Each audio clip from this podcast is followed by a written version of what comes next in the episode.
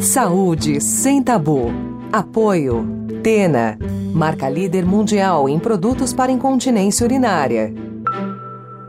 Olá, eu sou Mariana Varela, editora-chefe do portal Drauzio Varela, e está começando agora mais um episódio do podcast Saúde Sem Tabu, que conta com o apoio da Atena, marca líder mundial em produtos para incontinência urinária. Esse é o 17 episódio do nosso programa, e aqui é um espaço para discutir temas de saúde que são cercados de preconceitos e, por isso, costumam ser pouco ou mal abordados pela mídia e pelos próprios médicos. Seja bem-vindo. Os métodos anticoncepcionais permitem que as pessoas escolham se querem ter filhos e o melhor momento para tê-los. Entre as opções disponíveis, o DIL, o dispositivo intrauterino, oferece uma proteção de mais de 99%. Nós recolhemos uma série de dúvidas no Twitter e na comunidade do YouTube e convidamos a ginecologista Thais Travassos para falar sobre as vantagens e desvantagens desse método, as diferenças entre os tipos disponíveis e as dificuldades de acesso ao DIL. Bem-vinda, doutora Thais, muito obrigada pela sua presença. Olá, tudo bem? É um prazer estar aqui nesse espaço para falar um pouquinho sobre saúde feminina. Vai ser um prazer poder contribuir com o conhecimento de todo mundo aí.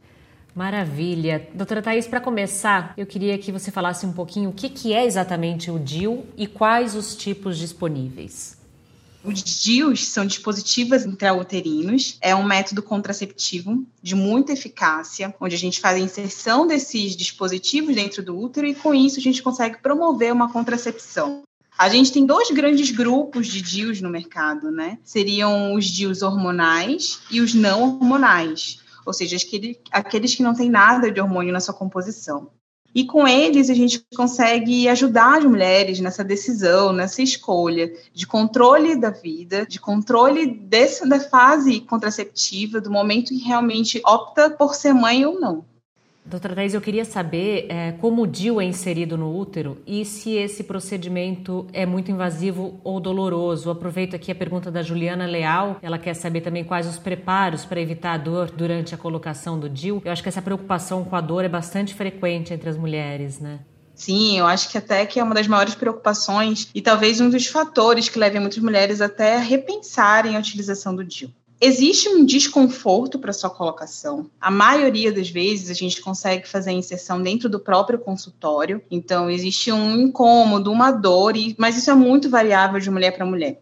Existem mulheres que não queixam de nada, existem mulheres que não toleram essa dor, a tal ponto da gente optar por fazer no centro cirúrgico com anestesia. Então, muitas vezes, a gente consegue, dentro do ambiente de ambulatório, de consultório, fazer uma anestesia local para facilitar a colocação, para facilitar esse desconforto, mas se isso é muito para aquela mulher, a gente opta por fazer com anestesia no centro cirúrgico. Para tentar diminuir isso, a gente consegue entrar com algum analgésico, alguma medicação antes. Você perguntou de preparo. A maioria dos profissionais opta também por fazer a inserção com a mulher nos primeiros dias da menstruação, onde a gente acredita que o colo do útero está levemente mais aberto e aí facilita a inserção do dispositivo e também com anestesia local. Então, de uma forma, esses preparos são suficientes para a gente fazer a inserção sem grandes transtornos dentro do ambiente de consultório.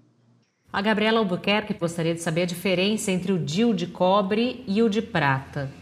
A gente tem, dentre os DIUs não hormonais, a composição prioritária deles é o cobre esse DIU, que é um DIU que a gente encontra até facilmente no SUS, ele tem uma duração ali de 10 anos. E com o passar do tempo da, da utilização deles, a gente começou a observar algumas queixas de algumas mulheres de sangramento, cólica, e aí a indústria visando tentar diminuir um pouco a liberação de cobre, a absorção deles, e até esses sintomas questionados por algumas mulheres associou à prata. Então, o DIU de prata não é que ele é um DIU só de prata, na verdade, ele é um DIU de cobre associado a esse outro metal para poder facilitar a sua utilização pelas mulheres. Isso varia, existem vários tipos no mercado, com vários períodos de duração, é, alguns formatos também diferentes, mas são DIUs não hormonais também.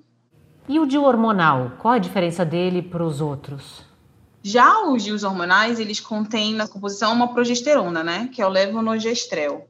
Essa liberação é feita de forma constante, ali a nível de endométrio, a nível de útero, para promover uma redução de crescimento endometrial e que a mulher parar de sangrar, né? A grande vantagem da sua utilização é essa. Boa parte das mulheres acabam diminuindo o fluxo menstrual, algumas até entram em amenorreia e isso facilita muito o nosso manejo para as mulheres de uma forma geral. Então, a grande diferença é da composição e o que a gente tem de resultado disso na rotina daquela mulher.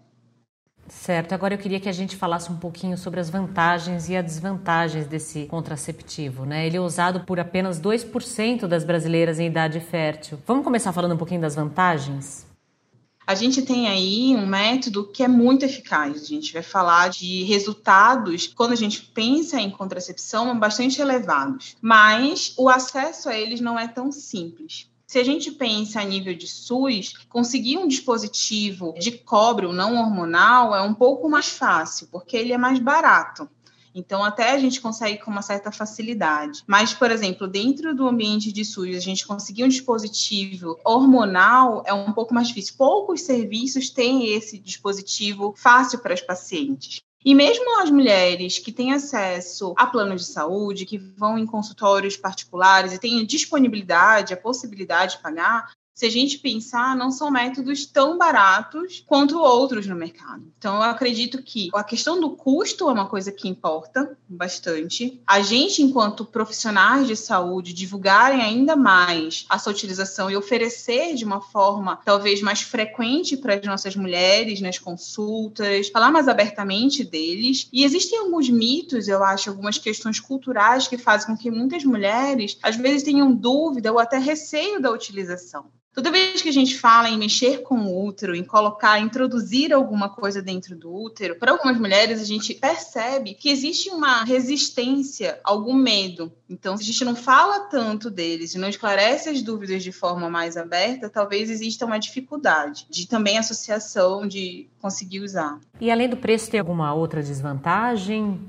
Como eles causam efeitos diferentes nas mulheres, a grande diferença ali de, de efeitos depende de como aquela mulher lida com a menstruação e de como isso vai repercutir na vida dela. Então, a gente tem um método de alta duração, de alta eficácia. De repente, não é tão fácil da gente ter acesso a eles em todos os ambientes, mas a gente pode conseguir controlar o fluxo menstrual, né? E aí seria mais fácil para muitas mulheres de desvantagem se a gente tem uma mulher que já tem um histórico de oleosidade, de acne, alguns componentes de pele, às vezes para um, um, dos tipos, né, do DIL não é tão recomendado, então para aquelas mulheres isso de repente vai atrapalhar ali a rotina delas, para outras de repente essa variação do fluxo menstrual não vai ser tão agradável, mas eu consigo chegar a tantas vantagens na utilização que a gente é muito difícil falar do porquê não usar.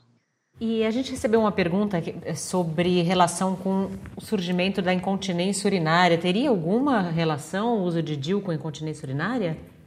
Eu não consigo enxergar uma relação com incontinência. A gente tem uma incontinência quer seja de urgência, quer seja uma relacionada ao esforço. É uma doença que ela está muito mais associada à, à, estrutura vesical, né? A gente está falando de bexiga, uma bexiga que de repente, ou do esfíncter uretral. O DIU ele fica dentro do útero, então ele não tem tanta associação com a bexiga. A não ser que a gente tenha um caso muito diferente em que ele possa ter uma exteriorização e tenha algum contato com a bexiga, mas eu não vejo relação nem na posição dele, nem nos efeitos colaterais com a incontinência urinária. É, a Débora Dias pergunta para a gente se há algum efeito adverso do uso de longo prazo do DIU de cobre. E eu pergunto, aproveito para perguntar também sobre o DIU hormonal, porque tem muita mulher que tem dúvida, né? O que vai acontecer se eu usar o DIU por muitos anos? Tem algum efeito adverso?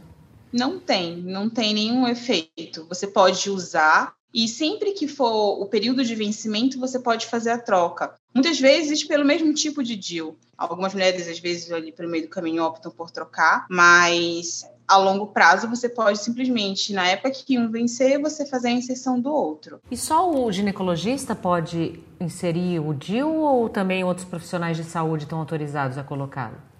Existem profissionais de saúde que são treinados para também fazer a inserção. Então, dentro da medicina, o médico da família tem treinamento, alguns médicos conseguem fazer essa inserção. E existem alguns outros profissionais da saúde, enfermeiros, que também podem receber treinamento e podem fazer a colocação. Tudo depende do quanto você sabe tecnicamente para fazer inserção e, de repente, até lidar com as consequências e com os efeitos colaterais do uso dos dispositivos. Isso ajuda também, né, doutora Thais, na facilidade de acesso, porque nem todo lugar tem ginecologista, né? Se outros profissionais também podem ajudar nesse sentido.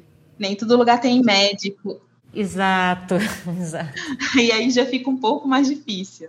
Pois é. A Diandra Rocha quer saber se existe uma idade mais adequada para começar a usar o DIL. E aí eu aproveito para perguntar por que, que alguns médicos não recomendam o DIL ou contraindicam o DIL para mulheres muito jovens. Não seria um bom método para mulheres jovens?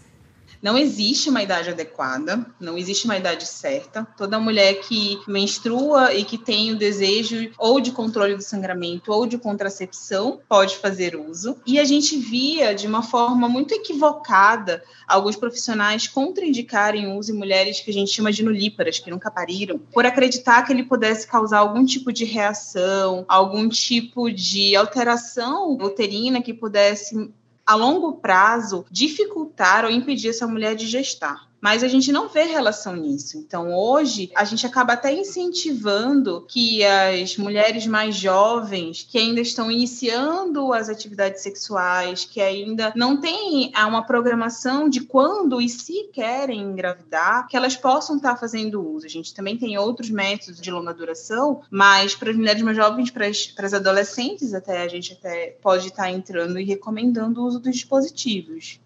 A Mayara Mahab, ela fala aqui que já ouviu dizer que quem não tem filho não pode colocar o DIU, né? Ela continua hoje, eu sei que isso é mito, porque eu estou usando o DIU de cobre. Então eu queria saber quais mulheres não devem usar esse contraceptivo? Existe alguma contraindicação?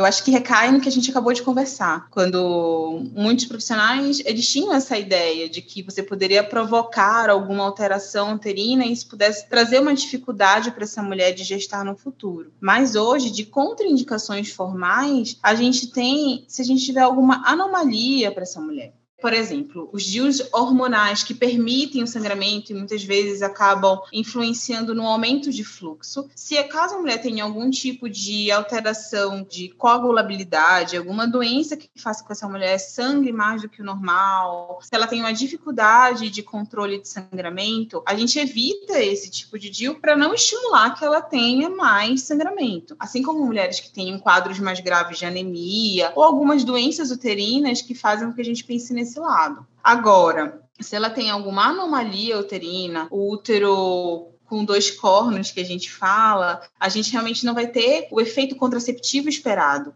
Então, para essas mulheres, ou seja, são casos muito específicos, a gente está falando de alterações clínicas ou de repente ginecológicas que vão ser avaliadas dentro da consulta e vão conseguir direcionar esse profissional para oferecer um outro método contraceptivo mais adequado para elas. A gente recebeu muita dúvida aqui sobre o acesso pelo SUS. Eu vou sintetizar na pergunta da Albertina Furtado. Ela diz: o DIU é dado pelo SUS? Se sim, quais são os que são distribuídos e como é o acesso? Como funciona o acesso pelo SUS? Sim, o, o DIU é ofertado pelo SUS. Então, nas unidades básicas, a gente geralmente tem acesso até com uma certa facilidade, a depender do posto de saúde, aos DIUs de cobre que são aqueles que duram 10 anos. Eles são colocados a livre demanda nas, nas unidades básicas de saúde. Já o DIU hormonal, que a gente sabe que são DIUs mais caros, mais onerosos para o sistema, alguns hospitais, ou seja, o serviço terciário, algumas vezes tem acesso para tratamento de algumas doenças específicas. Então, dependendo do que acontece, de como é seguido dentro daquele hospital, se tem-se alguns protocolos e às vezes consegue-se em algumas unidades para poder fazer a colocação naquela comunidade. Já nas maternidades, depois do parto, existe, pelo menos em São Paulo, não sei como é que está acontecendo nas outras maternidades do país, existe um incentivo muito grande de contracepção no pós-parto imediato. Então, muitas maternidades daqui tem disponível DIU de cobre para fazer inserção nas mulheres após o parto e após curetagem. Então, geralmente se oferece, independente da via de parto, se, se seria normal, se é uma cesariana, quando elas chegam nas, nessas maternidades e logo após o parto ou logo após o procedimento é possível fazer inserção. Então, aqui a gente sabe que a gente consegue fazer tudo, obviamente, disponível pelo SUS, inclusive o segmento é feito depois nas unidades básicas. E para que não haja dúvidas, doutora Thaís, já que esse assunto surgiu no ano passado, né? A mulher casada não precisa de autorização do marido para usar o DIU, certo? O profissional que eventualmente exigir essa autorização tá errado. Tá super errado. A gente viu nas mídias ali surgir muito esse debate, assim como várias outras, quando a gente fala das opções contraceptivas definitivas, né, que a gente fala das opções cirúrgicas, existe um acompanhamento multiprofissional com alguns profissionais que você passa, você e o parceiro ou a parceira que você tem, para poder definir, para poder questionar se realmente vocês estão escolhendo essa maneira de contracepção. Mas para o DIL, a gente não tem essa obrigatoriedade. É uma decisão da mulher. Independente, como eu te falei, hoje a gente fala até em adolescentes e mulheres jovens. Né? Inclusive, a gente faz uso também dos DIUs hormonais, mulheres que estão no período de menopausa também, no período climatérico, para tentar controlar sangramento. Então, não existe essa obrigatoriedade. Eu espero que a gente não precise pedir autorização, como a gente já se libertou de tantas coisas ao longo da nossa história para fazer uma escolha do nosso corpo para a nossa vida. Exato, não faz nenhum sentido.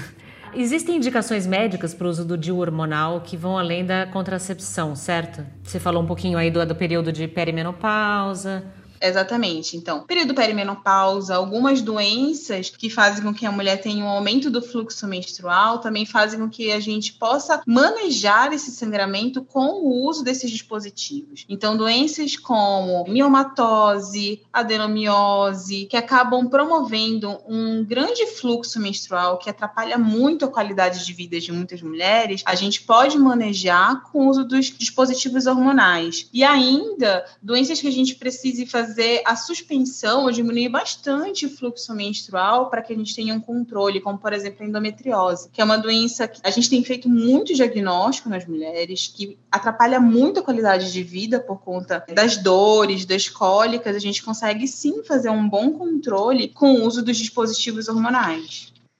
E o, organismo acaba absorvendo um pouco desses hormônios ou a ação dele é só local? Porque muita mulher tem medo disso, né? Compara com pílula, não gosta muito de hormônio. Existe uma absorção sistêmica, mas ela é muito pequena quando a gente compara com a ação local tanto que é, a gente consegue manejá-lo de uma forma muito mais tranquila e de controle de efeitos colaterais também do que os métodos, por exemplo, orais, que a gente já tem uma ação sistêmica, tem uma absorção que passa a nível de sistema hepático e a gente consegue fazer um controle melhor de qualquer tipo de efeito colateral. Outra preocupação nos tratais que eu vejo muitas mulheres dizendo é quanto à cólica e ao sangramento, né? O DIU realmente aumenta, a gente viu que o DIU hormonal ele pode chegar até a suspender a menstruação, né? Mas o DIU de cobre, ele realmente aumenta a cólica e o sangramento em todas as mulheres? Em todas as mulheres, não. O que muitas vezes a gente vê também são mulheres que estão fazendo troca de método contraceptivo. Então, eu costumo dizer que os DIUs eles vão revelar sua verdade. Então, como é que você sempre foi sem uso de nenhum tipo de método? Sem uso de pílula, sem uso de nenhum tipo de hormônio? Como é que é o seu ciclo normalmente? Quantos dias ele dura? Qual é o fluxo que ele tem? Quantos absorventes você precisaria usar? Quanto de volume acaba eliminando durante aquele mês. Muitas mulheres saem da pílula, onde a gente já tem um controle desse sangramento. Muitas vezes com a pílula a gente reduz um fluxo de 7, 10 dias para 4, 5. E aí elas vão para o DIU de cobre e, obviamente, o ciclo dela vai voltar a ser o que era antes. Então a gente tem muito esse olhar de que ele aumenta em demasiado o fluxo sanguíneo. Outra coisa são as cólicas. Ele não vai inibir a ovulação Então você vai ter as oscilações de humor. Então, é, tanto TPM quanto cólica você pode ter exatamente como era antes do teu fluxo. Dizer que todas as mulheres vão ter o efeito é muito difícil a gente fazer isso dentro da medicina. Mas a maioria das mulheres acaba tendo realmente um fluxo que vai ter um pouco maior. A Cláudia Capella quer saber se as mulheres que tiveram algum tipo de câncer também podem usar o DIU hormonal. Eu aproveito e faço essa pergunta para qualquer tipo de DIU, quer dizer, falar um pouquinho dos problemas de saúde que contraindiquem o uso de DIU. Sim.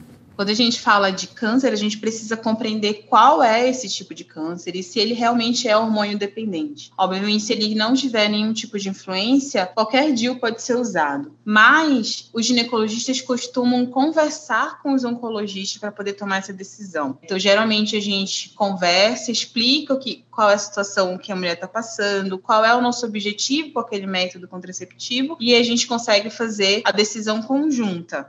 Mas os DIUs não hormonais, eles podem ser usados por qualquer mulher. A gente só precisa entender qual é de fato a função que a gente precisa que ele exerça naquela vida. Para encerrar, doutora Thais, eu queria que você deixasse as suas considerações finais, as mulheres que estão aí com dúvidas sobre DIU, pensando em método contraceptivo, enfim. Bom, os dispositivos, eles são os nossos grandes queridinhos, né? Eles têm uma eficácia muito boa. É tranquilo da gente fazer a colocação dentro do consultório, pelo menos para a maioria das mulheres. A gente vai ter um período grande ali de você estar tá despreocupada com outros métodos contraceptivos. E a gente já viu até um comparativo dele com os outros métodos, de que em cinco anos, por exemplo, que é o tempo que dura os DIUs hormonais, hormonais, quando a gente compara com o uso de qualquer outro método, a quantidade de pílulas que você precisaria, a quantidade de injeções, a quantidade de anéis seria muito maior. Então, a quantidade de hormônio que você ingeriria e colocaria dentro do seu organismo seria muito maior do que apenas um DIU que você poderia permanecer de 5 até 10 anos fazendo uso dele. Então, procurem um pouco mais de informação, procurem conversar com os ginecologistas de vocês, estejam abertas às possibilidades, se colocarem pensem um pouco que existe um período de adaptação antes de abandonar o método e sempre perguntem quais são as consequências dos efeitos colaterais para que vocês também possam estar preparados para eles.